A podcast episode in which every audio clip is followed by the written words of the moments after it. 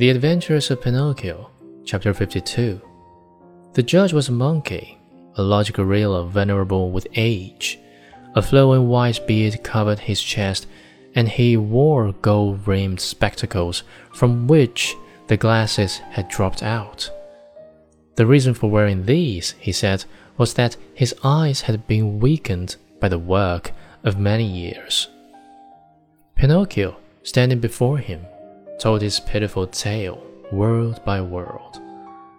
He gave the names and the descriptions of the robbers and begged for justice.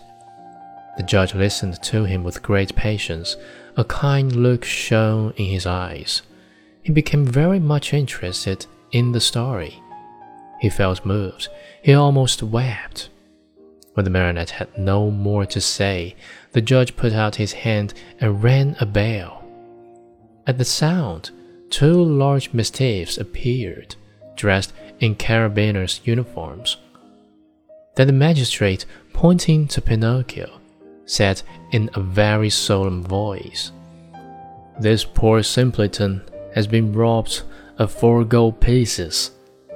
Take him, therefore, and throw him into prison. The marionette, on hearing these sentences passed upon him, was thoroughly stunned. He tried to protest, but the two officers clapped their paws on his mouth and hustled him away to jail. There he had to remain for four long, weary months. And if it had not been for a very lucky chance, he probably would have had to stay there longer. For my dear children, you must know that it happened just then that the young emperor who ruled over the city of Simple Simons had gained a great victory over his enemy. And in celebration thereof, he had ordered illuminations, fireworks, shows of all kinds, and best of all, the opening of all prison doors. If the others go, I go too, said Pinocchio to the jailer. Not you, answered the jailer. You are one of those. I beg your pardon, interrupted Pinocchio. I too am a thief. In that case, you also are free, said the jailer.